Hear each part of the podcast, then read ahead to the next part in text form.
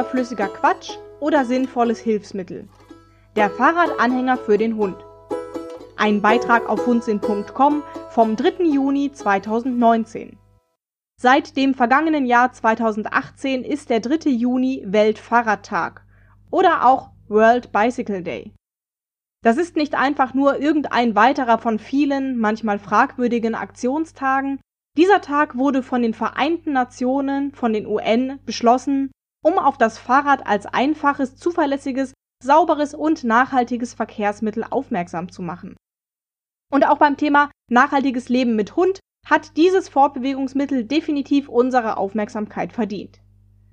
Hund und Fahrrad, wie geht das denn nun zusammen? Da die Wurzelzwillinge aus verschiedenen Gründen bisher noch relativ wenig Kontakt mit meinem Fahrrad hatten, möchte ich an dieser Stelle gerne ein wenig aus dem Nähkästchen meiner Hund- und Fahrradvergangenheit mit AIDA plaudern. Früher bedeutete die Kombination von Hund und Fahrrad für mich, dass ich gemütlich vor mich hinradelte, während AIDA in entspanntem Tempo neben mir hertrabte. Da sie sonst auf Spaziergängen eher die Neigung besaß, sich alle zwei Meter an Grashalmen festzuschnüffeln, war das eine gute Möglichkeit, um sie auch mal in Bewegung zu bekommen. Gleichmäßiges Laufen ist schließlich gut für Kondition und Gelenke, und Madame sollte ja trotz ihres Bürohundedaseins möglichst lange halbwegs fit bleiben. Ich hatte zu dem Zeitpunkt schon mal davon gehört, dass es tatsächlich Leute geben sollte, die ihre Hunde mit dem Fahrrad in einem Anhänger von A nach B transportieren. Doch irgendwie kam mir das albern vor. Für lange Strecken hatte ich schließlich das Auto und für die kürzeren hatte doch Frau Hund vier gesunde Pfoten. Hatte. Auch ich musste mir im Laufe der Zeit irgendwann eingestehen, dass Aidas Gelenke allem vorsorglichen Radfahren zum Trotz nicht mehr so gut funktionierten wie einst. Sie war von Arthrosen geplagt, an allzu lange Strecken weder am Rad noch im Grashalmparadies war bald nicht mehr zu denken. Aida war etwa elf oder zwölf Jahre alt als zum ersten Mal der Gedanke in mir aufkam, dass so ein Fahrradanhänger vielleicht doch eine feine Sache für sie sein könnte. Denn obwohl mein Büro damals nur circa drei Kilometer von meiner Wohnung entfernt lag, fuhren Frau Bürohund und ich tagtäglich mit dem Auto dorthin. Völliger Wahnsinn eigentlich. Oft standen wir auf einer der Hauptverkehrsstraßen Kölns die Hälfte des Weges nur im Stau. Wäre ja schon schön irgendwie, wenn ich die Abkürzung durch den Park nehmen könnte, am Schluss einfach nur den Berg runterrollen lassen und schon wäre ich auf der Arbeit. Am liebsten hätte ich ja ein Lastenrad gehabt. Da ich jedoch weder einen vernünftigen Platz hatte, um dieses zu Hause abzustellen, noch das nötige Kleingeld, selbst ein gebrauchtes war für mich nicht erschwinglich, wurde es schließlich doch der Mittelweg. Ein Hundeanhänger fürs Fahrrad. Ja genau, eines von diesen Teilen mit orangefarbenem Fähnchen, die ich schon so oft belächelt hatte. An dieser Stelle muss ich einmal kurz zu meiner Verteidigung einhaken. Zu jener Zeit habe ich mir über Nachhaltigkeit noch keine großartigen Gedanken gemacht. Die Anschaffung des Anhängers erfolgte also nach rein praktischen Kriterien. Größe, Gewicht, zulässige Belastung etc. Ich kann es heute nicht mehr nachvollziehen, aber vermutlich ist das Teil made in China und die verwendeten Materialien alles andere als ökologisch unbedenklich.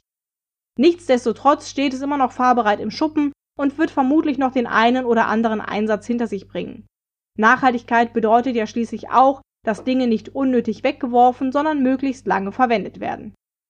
Da standen sie sich nun also gegenüber. Ein etwas chemisch miefender grauer Anhänger, erst einmal noch ohne Räder, und Madame Hund, die selbigen als rollendes Zuhause akzeptieren sollte. Es ist wahrscheinlich nicht unbedingt notwendig zu erwähnen, dass sie für ihren Teil die Sache mit der Akzeptanz eher skeptisch betrachtete.